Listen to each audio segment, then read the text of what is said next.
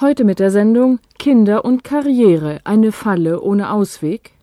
Wer in Deutschland Familie und Beruf unter einen Hut bringen will, sieht sich vor fast unlösbare Aufgaben gestellt. Wie können Kinder so betreut werden, dass die Eltern ohne Sorgen ihren beruflichen Verpflichtungen nachgehen können? Kann ein Elternteil eine Auszeit nehmen, ohne dass das dauerhaft der Karriere schadet? Die Frage, wie die Steuer- und Rentengesetzgebung so geändert werden kann, dass die Benachteiligung von Frauen und Müttern aufgehoben wird, war vor kurzem auch Thema einer Tagung der Evangelischen Akademie in Lockum. Astrid Springer hat einige Antworten eingeholt. Man denkt natürlich, dass äh, Erwerbstätigkeit Frauen daran hindert, Kinder zu bekommen. Aber es ist eben interessant, dass die Länder in Europa mit der höchsten Geburtenrate zugleich die Länder sind, die eine sehr hohe Erwerbsbeteiligung der Frauen haben. Also Schweden, Dänemark, Finnland, Großbritannien auch, wo also eine Erwerbsquote von 70 bis 80 bis 85 Prozent ist und gleichzeitig eine hohe Geburtenrate.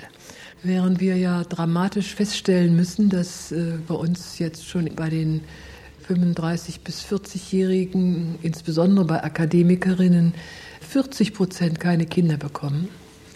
Und ich finde, es sollte zu denken geben. Es ist ein weit verbreitetes Vorurteil, mit dem Deutschlands renommierteste Frauenforscherin Ute Gerhard gerade aufgeräumt hat. Inzwischen gibt es auch den Verantwortlichen in den Wirtschaftsunternehmen zu denken, dass viele qualifizierte Frauen vom Arbeitsmarkt verschwinden, sobald sie Kinder bekommen haben. Zu diesen Nachdenklichen gehört Thomas Wendt. Als Personalleiter im Axel Springer Verlag in Hamburg kann er es sich gar nicht leisten, auf qualifizierte Mitarbeiterinnen zu verzichten. Ich nehme jetzt mal ein Beispiel, eine Anzeigenleiterin das Unternehmen verlässt aus Gründen der Elternzeit oder weil sie einen attraktiveren anderen Arbeitsplatz gefunden hat, dann ist es sehr, sehr, sehr schwer momentan auf dem Markt dort Ersatz zu finden. Die Frauen sind früher, wenn sie in den Erziehungsurlaub gegangen sind, in die Elternzeit gegangen sind, zu 90 Prozent nach der Elternzeit nicht wiedergekommen. Da gibt es jetzt einen Wandel. Die Frauen möchten ihre anspruchsvollen Jobs wieder nehmen. Wir haben diese Frauen zum Beispiel teuer ausgebildet und es wäre geradezu fahrlässig von Unternehmensseite, wenn wir auf dieses Potenzial verzichten würden.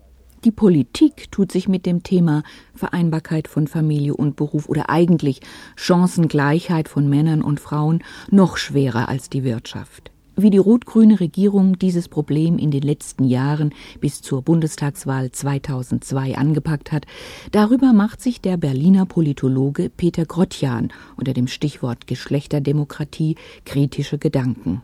Wenn man die Jahre von 1998 bis äh, zum Jahr 2002 überschaut, dann lässt sich am Anfang äh, durchaus feststellen, dass Rot-Grün angeblich die Frage von Geschlechterdemokratie wieder auf die Tagesordnung setzen wollte.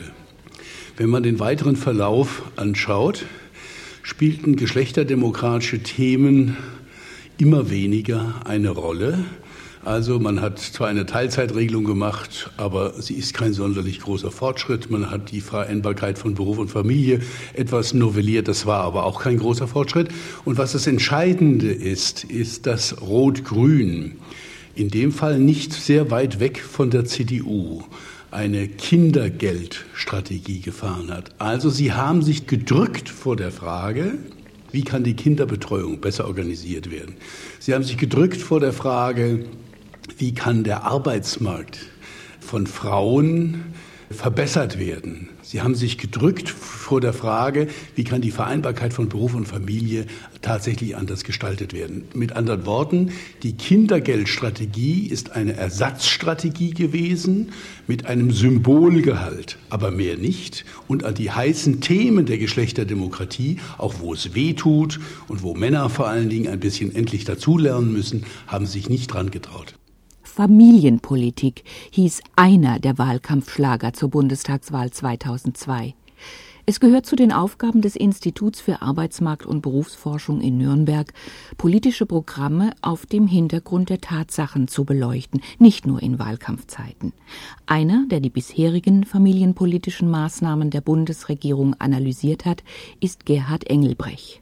Familienpolitik heißt in erster Linie und zwar über alle Parteien hinweg, dass Familien mehr Geld bekommen sollen, das heißt Transferzahlungen in Form von Kindergeld, in Form von Steuerfreibeträgen und so weiter. Ich möchte daran nur erinnern, das war vor der letzten Wahl auch schon so und die Erfolge, die hinterher sich einstellen sollten, sind doch sehr bescheiden geblieben. Zum Beispiel wird äh, durch diese Familienpolitik, Beschäftigungspolitik, aber auch Chancengleichheitspolitik sehr eingeschränkt, wenn nicht gar behindert und andere Politiken wie zum Beispiel Bevölkerungspolitik nicht unbedingt gefördert. Erste Paradoxie, die finanzielle Förderung von Familien erleichtert zwar die individuelle Kinderbetreuung, ist aber nicht notwendigerweise ein Garant für höhere Geburtenraten. Die Belege hierfür können wir im Inland sehen, nämlich äh, wir haben eine Erhöhung des Kindergeldes zwischen 1996 und 2000 von 70 Mark auf 250 Mark und die Geburtenrate hat sich in diesem Zeitraum nicht nennenswert verändert. Wir können aber auch Beispiele aus dem Ausland, aus dem europäischen Ausland heranziehen. All die Länder, in denen die Geburtenrate höher ist in Europa, zahlen geringeres Kindergeld als äh, Deutschland. Und die zweite Paradoxie bezieht sich darauf, dass Kindergeldzahlung oder Transferzahlung an Familien, wie sie im gegenwärtigen finanziellen Rahmen möglich sind, weder den einkommensschwachen noch den einkommensstarken Familien helfen, mehr Nachwuchs zu bekommen. Bei den einkommensschwachen Familien werden diese Kindergeldzahlungen nicht dazu ausreichen, damit Frauen die Beschäftigung aufhören und äh, damit äh, sich zurückziehen, mehr Kinder bekommen können. Und bei den einkommensstarken Familien wird es so sein, dass man diese Zahlung ganz gerne mitnimmt, aber auf äh, Geburtenraten wird das keinen Einfluss haben. Das heißt, das sind reine Mitnahmeeffekte. Das führt zur dritten Paradoxie. Die Politik tut also etwas, was dem ausdrücklichen Wunsch einer Mehrheit von Frauen widerspricht und darüber hinaus die eigenen arbeitsmarkt- und bevölkerungspolitischen Ziele konterkariert.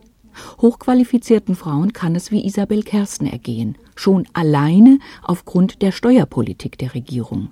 Die hat eine Entscheidung des Bundesverfassungsgerichtes zur Absetzbarkeit von Kinderbetreuungskosten so umgesetzt, dass nun letztlich diejenigen begünstigt werden, die ihre Kinder selbst betreuen.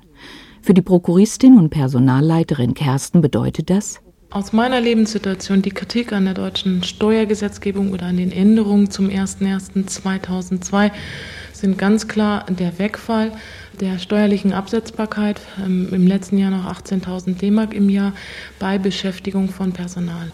Klar, dass von meinem Nettobezug, ähm, dadurch, dass ich es jetzt nicht mehr steuerlich absetzen kann, etwa bis zu 10.000 Mark im Jahr weniger zur Verfügung stehen. Und das bei drei Kindern, die ich zu betreuen habe. Das heißt, ich kann meine Planung ähm, familiär, also Familie und Beruf miteinander zu vereinbaren, nicht auf die deutsche Steuergesetzgebung abstellen, sondern ich bin darauf angewiesen, jemanden daheim zu haben und muss halt netto dieses mehr zahlen. Seit Oktober letzten Jahres hat Isabel Kersten ihre wöchentliche Arbeitszeit zweimal reduzieren müssen, und zwar insgesamt um zehn Stunden. Und nicht nur sie betrifft es. Mein Mann wird eben auch einen Nachmittag zu Hause bleiben, sodass wir damit eben im Nettoverdienst auch weniger haben, beide. Teilzeit, Elternzeit für Mütter und Väter oder zum Beispiel die stärkere rentenrechtliche Anerkennung der Kindererziehung, soll das alles nichts gewesen sein? Allein bei der Steuergesetzgebung umfassen die familienpolitischen Maßnahmen zum Beispiel Kinderfreibeträge, Kindergeld, Ausbildungsfreibeträge, das Ehegattensplitting und beim Bau von Eigenheimen sollen künftig nur noch Eltern gefördert werden. Wer Müttern die Erwerbstätigkeit ermöglichen will, muss zunächst die Umstände analysieren, die gegenwärtig noch diese Berufstätigkeit behindern. Was verbirgt sich zum Beispiel genau betrachtet hinter dem Stichwort Familienpolitik? Als Professorin für Sozialpolitik und öffentliche Wirtschaft an der Ruhr-Universität Bochum geht Notburger Ott dieser Frage von Berufswegen nach. Alles, was mit Familien zu tun hat, wird üblicherweise zur Familienpolitik gerechnet. Ich würde das nicht so sehen und das auch das Verfassungsgericht sieht das nicht so, dass zum Beispiel also die Frage, dass das Existenzminimum der Kinder steuerlich freigestellt werden muss, keine Familienpolitik ist, sondern nur eine Frage der Steuergerechtigkeit, dass wenn Eltern verpflichtet sind, Einkommen für ihre Kinder auszugeben, dass man nicht dieses Einkommen, das den Eltern ja gar nicht zur Verfügung steht, nicht auch noch besteuern darf, weil das erhöht ja die Leistungsfähigkeit der Eltern gar nicht. Und insofern kann dieser Kinderfreibetrag, den wir im Steuersystem haben, nicht zur Familienpolitik gezählt werden. Das ist schlichtweg einfach nur Steuergerechtigkeit. Die Leute zahlen im Prinzip zuerst Steuern und bekommen das durchs Kindergeld zurück. Und nur diejenigen, die ein so äh, geringes Einkommen haben, dass diese Steuerrückzahlung geringer ist als das Kindergeld, das ausgezahlt wird, die bekommen einen echten Transfer. Mit anderen Worten, Kindergeld kann für berufstätige, qualifizierte und daher besser verdienende Frauen kein Anreiz sein, Kinder zu haben, denn unterm Strich erhalten sie keines. Nächstes Stichwort Erziehungsgeld. Erziehungsgeld bekommen Eltern, wenn sie ihre Erwerbstätigkeit unterbrechen oder einschränken, um ihre Kinder in den ersten drei Lebensjahren selbst zu betreuen. Bis zu 30 Wochenarbeitsstunden sind erlaubt. Diese Dreijahresfrist ist ein Kritikpunkt nicht nur für Ursula Rust. Die Juristin ist Professorin für deutsches, europäisches und internationales Gender, Arbeits- und Sozialrecht an der Universität Bremen einzusteigen mit sechs Monaten Mutterschaftsurlaub war absolut zutreffend. Das ist eine ganz schwierige Zeit, wenn ein Kind neu da ist. Aber wir brauchen keine drei Jahre. Wenn man sich das parallel anguckt, erst ab drei Jahren beginnt der Kindergartenanspruch. Für die ersten drei Jahre habe ich die Kindererziehungszeiten in der Rentenversicherung. Wir haben im Recht ein ganz klar fixiertes Modell. Drei Jahre bleibt zu Hause, dann geht auf den Arbeitsmarkt. So ist aber der Arbeitsmarkt nicht strukturiert. Und außerdem reagieren die Familien nicht so. Anders ist nicht erklärlich, dass so viele während der Elternzeit in Teilzeit gehen, also Erziehungsgeld bekommen und daneben das Familieneinkommen ja, erhöhen, erhöhen müssen. Wenn Ihre Firma Sie nicht mit Fortbildung und Urlaubsvertretung und vor allem Kinderbetreuung lockt und sich Teilzeit aus steuerrechtlichen Gründen nicht lohnt, dann verlieren die Frauen in diesen drei Jahren den Anschluss ans Berufsleben in die Erziehungszeit gehen, wie die neuesten Zahlen bestätigen, zu 98 Prozent die Mütter. Es ist nämlich nicht so, wie der Gesetzgeber es wohl erhoffte, dass innerhalb der Familien die Partner das fair unter sich regeln, abwechselnd die Elternzeit zu nutzen. Das geht auch gar nicht, weil Männer nach wie vor durchschnittlich ein Drittel mehr verdienen als Frauen und ihr Einkommen deshalb wichtiger für die Familie ist als das der Partnerin. Damit sind wir beim Stichwort Teilzeit angelangt. Eine Arbeitsform, die ursprünglich speziell für Mütter geschaffen wurde, damit sie Familienpflichten und Berufstätigkeit vereinbaren können. Teilzeit, die bis heute für diesen Zweck als Königsweg empfohlen wird. Unter den derzeitigen rechtlichen und tatsächlichen Rahmenbedingungen fällt Traudel Klitzke ein vernichtendes Urteil über die Teilzeit. Seit mehr als 20 Jahren ist sie im VW-Werk in Wolfsburg für Frauenförderung zuständig. Ich denke, Teilzeit, so wie sie sich im Moment in der Realität darstellt, ist eine Falle für Frauen, insbesondere eine Karrierefalle. Wenn Teilzeit in der Gesamtgesellschaft akzeptiert würde als gängiges Modell auch für Männer, hätte ich damit keine Probleme. Dazu wird es aber ganz bestimmt nicht kommen. Das lässt sich mit Bestimmtheit deshalb sagen, weil Teilzeit nicht nur eine Karrierefalle ist, sondern auch weder rentenrechtlich noch steuerrechtlich jemals attraktiv sein kann. Das erklärt sich aus der überholten Struktur unseres Steuer- und Sozialversicherungsrechtes, das die soziale Absicherung nahezu ausschließlich an die Berufstätigkeit anknüpft, beziehungsweise die der Mütter vom vollerwerbstätigen Ehemann abhängig macht. Ein Modell, das der gesellschaftlichen Realität in der Bundesrepublik schon lange nicht mehr entspricht. Ein Modell, mit dem insbesondere Alleinerziehende bestraft werden weil beispielsweise unsere gesetzliche Altersversorgung bis vor kurzem nur demjenigen eine existenzsichernde Rente im Alter gab, der im Schnitt 40 Jahre durchgehend voll erwerbstätig war und immer durchschnittlich gut verdient hat, kann eine durch Familienphasen unterbrochene Erwerbsbiografie und eine solche mit Teilzeit schon rein rechnerisch niemals auf ein existenzsicherndes Rentenniveau kommen. Auch hier gäbe es Lösungen, die die Bremer Rechtsprofessorin Ursula Rust schon kennt. Die Frage, wie man Teilzeit attraktiv macht, damit haben wir Erfahrung.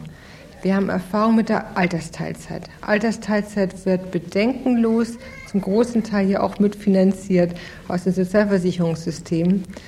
Ob das richtig ist, wäre zu diskutieren. Aber Altersteilzeit ist ein Bereich, wo auch die Sozialpartner über Tarifverträge ja auch diese Möglichkeit relativ gut abgesichert haben. Und was dann ein Modell ist, es männliche Beschäftigte ja auch gerne nutzen und Arbeitgeber auch gerne nutzen, weil das eine Möglichkeit ist, Personal abzubauen, ohne dass es darüber Unfrieden im Betrieb gibt. Und die Möglichkeit einer Teilzeitarbeit für Personen mit Kindern könnte sozusagen darauf zurückgreifen. Das bedeutet, man hat in der Zeit vollen sozialversicherungsrechtlichen Schutz, das bisherige Einkommen, das individuelle Einkommen, was so wie der Arbeitsmarkt strukturiert ist, bei Männern halt höher ist als bei Frauen. Das individuelle Einkommen wird fast zu 100 Prozent garantiert. Dafür steht der Staat auch ein. Die Bilanz unserer gegenwärtigen deutschen Praxis der Erziehungszeit ist jedenfalls niederschmetternd. Gerhard Engelbrecht vom Institut für Arbeitsmarkt und Berufsforschung zieht sie. Unsere Analysen haben gezeigt, dass äh, einerseits die Erwerbstätigkeit von Frauen mit kleinen Kindern gering ist und durch die Ausweitung des Erziehungsurlaubs und der Elternzeit im Vergleich zu den 80er Jahren auch geringer geworden ist. Das ist die eine Seite. Auf der anderen Seite zeigen die Analysen aber auch, dass Frauen auch mit Kleinkindern wesentlich mehr arbeiten wollen. Wir haben eine sehr starke Diskrepanz zwischen dem, was tatsächlich ist, nämlich etwa 15 Prozent der Frauen mit Kleinkindern in Westdeutschland arbeiten, und dem, was Frauen möchten, nämlich drei Viertel aller Frauen möchten erwerbstätig sein, wenn auch überwiegend in Teilzeitarbeit. Für diese Negativbilanz ist vor allem auch das geltende Steuerrecht verantwortlich zu machen. Obwohl seit Jahren angemahnt und in Aussicht gestellt, ist es auch nach der letzten Bundestagswahl wieder nicht gelungen, das Ehegattensplitting abzuschaffen. Das Ehegattensplitting ist eine heilige Kuh, die nicht geschlachtet werden darf, weil sie angeblich, wie es der Bundestag 1958 formulierte, Zitat, eine besondere Anerkennung der Aufgabe als Hausfrau und Mutter sei. Das ist falsch. Erstens honoriert das Ehegattensplitting nicht die Kindererziehung, sondern den Trauschein. Es privilegiert die Hausfrauenehe unabhängig davon, ob ein Ehepaar Kinder hat, indem es ein Einkommen bzw. das höhere Einkommen auf zwei Köpfe verteilt, sehr vereinfacht gesprochen, und dadurch die Steuerlast erheblich verringert. 1957 hatte das Bundesverfassungsgericht festgestellt, dass die Zusammenveranlagung von Eheleuten, wenn man so will versehentlich, aus dem nationalsozialistischen Recht übernommen worden war und den erklärten Zweck hatte, Frauen vom Arbeitsmarkt zu verdrängen. Wer sich vergegenwärtigt, welche steuerrechtlichen Wirkungen das Ehegattensplitting auf den Zusatz, den Teilzeitverdienst der Ehefrau hat, merkt schnell, dass die Zusammenveranlagung von Ehegatten diesen Zweck auch heute noch erfüllt. Verheiratete Frauen, die weniger verdienen als ihr Mann, sind üblicherweise in die Steuerklasse 5 eingruppiert. Die Steuerklasse 5 behandelt steuerrechtlich den geringeren Verdienst der Frau so, als wäre er ein Zusatzverdienst zum Einkommen des Mannes, der ja sowieso schon eine höhere Steuer zu entrichten hat. Das geringe Einkommen der Ehefrau wird also so hoch besteuert, dass ihr vom Bruttoverdienst inzwischen weniger als die Hälfte übrig bleibt. Dann sagen sich die Frauen, die daheim auch noch die Betreuung der Kinder organisieren und zahlen müssen, Fahrzeiten zum Arbeitsplatz eingerechnet, Erwerbstätigkeit lohnt nicht. Bleibe ich doch lieber gleich daheim bei den Kindern. Dem Ehegattensplitting kommt also eine Schlüsselfunktion bei der Frage nach der Vereinbarkeit von Berufstätigkeit und Familie zu. Hier geht es nämlich um Lebensentwürfe und nicht nur um die Frage, wer in einer Partnerschaft wie viel Geld verdient. Es war das Veto der CDU und ihrer Parteivorsitzenden Angela Merkel, an dem die Abschaffung des Ehegattensplittings nach der Bundestagswahl 2002 gescheitert ist. Inzwischen ist seit Dezember 2002 das Gerücht in der Welt, die Lohnsteuerklasse 5 solle abgeschafft werden. Das könnte steuerrechtlich der erste Schritt in die richtige Richtung sein. Die Teilzeit, die, wie gesagt, explizit für verheiratete Mütter geschaffen wurde, ist sozusagen zugleich die gesellschaftliche Anpassungsleistung an das unzulängliche deutsche Kinderbetreuungssystem. Dass man Frauen auf ganz unterschiedliche Weise vom Arbeitsmarkt fernhält, sagt die Frauenforscherin Ute Gerhardt, hat damit zu tun, dass unsere sozialpolitischen Maßnahmen auch sehr davon abhängen, welche kulturellen Prägungen es gibt. Sowohl bei den Politikern, die sozusagen jetzt erst anfangen, mal über das Problem nachzudenken, die sind natürlich auch geprägt von einer bestimmten Familien- und Mütterlichkeitskultur, als auch die Frauen selbst, die ja sich sehr verantwortlich fühlen als Mutter und in dieser Mutterrolle eine ganz besondere Aufgabe sehen. Und das hat eine Geschichte, gerade auch insbesondere in Deutschland, weil wir im 19. Jahrhundert immer dieses Problem der Müttererwerbstätigkeit behandelt haben als ein Risiko, als eine Katastrophe für die Zukunft des Staates, also die Familie als Keimzelle des Staates. Und auch die Arbeiterbewegung, die Frauenarbeit als Konkurrenz betrachtet hat, auch aufgrund der schlechten Bedingungen. Und erste Arbeiterbeschlüsse ja auch gegen Frauenarbeit gerichtet waren. Und immer dann mit dem Auftreten der Sozialpolitik Ende der 80er, 1880er Jahre. Mutterschutz, der Schutz der Frauen vor Fabrikarbeit, insbesondere auch in Bergwerken und ähnlichem mehr, mit dem Schutz der Schwangeren begründet wurde, in Wirklichkeit von den damals beteiligten Frauen als Ausschluss, als Verbot der Frauenarbeit interpretiert wurde. Dafür hat man Belege aus der ganzen Zeit. Und es ist dann interessant, dass mit der Verbürgerlichung der Arbeiterbewegung auch die bürgerlichen Familienideale also der guten, wohl organisierten Hausfrau und Ehefrau, Einzug hielten und gleichzeitig dieses Modell des Familienernährers. Für Hiltrud Lechner war es die fehlende Kinderbetreuung, die ihr die Berufsausübung als Ärztin im Krankenhaus unmöglich machte. Mit 30 Jahren bekam sie ihren ersten Sohn und im Abstand von je zwei Jahren folgten noch drei weitere Kinder. Die inzwischen 44-Jährige unterrichtet seit Mitte der 90er Jahre halbtags an einer privaten Krankenpflegeschule. Mittlerweile funktioniert es so, dass drei der Kinder in der Schule sind, zwei sind bereits im Gymnasium und einer in der Grundschule und das letzte Kind ist im Kindergarten. Den bringe ich morgens, bevor ich selbst zur Schule fahre, zum Kindergarten und hole ihn mittags oft mit fliegenden Rockschößen wieder ab. Sollte mein Unterricht länger dauern, als der Kindergarten eigentlich offen hat, das heißt konkret der Kindergarten schließt um 12 und ich habe durchaus Unterricht bis 13 Uhr, dann muss ich es in irgendeiner Weise überbrücken, teilweise durch die Größeren, die von der Schule nach Hause kommen, teilweise durch meine Nachbarin, teilweise auch durch Kulanz der Erzieherinnen. Durch die berufliche Veränderung ist Hiltrud Lechners Einkommen auf etwa ein Drittel ihres Vollzeitverdienstes geschrumpft. Aufgrund ihrer Forschungsprojekte in Ost- und Westdeutschland kann Ute Gerhard sagen, Gerade die Halbtagsschule bei uns bringt alle Mütter zu der Erkenntnis, dass äh, Schule noch viel schlimmer ist als alles, was vorher war. Das heißt, mit der Schule fangen die Probleme erstmal für die Mütter überhaupt an, weil sie mit gar nichts mehr rechnen können. Und äh, es ist quasi so, dass eine Frau bei uns, eine Mutter bei uns bis zum 18. Lebensjahr äh, sozusagen mittags zur Verfügung stehen muss, damit die ganzen Schulschäden und Schulerfahrungen aufgearbeitet werden können am Rest des Tages. Lösungen zu finden, setzt auch in puncto Kinderbetreuung voraus, sich die strukturellen Hindernisse erst einmal klar zu machen. Stefan Sell lehrt am Fachbereich Betriebs- und Sozialwissenschaft der Fachhochschule Koblenz, Standort Remagen, und erläutert das Kinder- und Jugendhilfegesetz, das bei uns die öffentliche Kinderbetreuung regelt.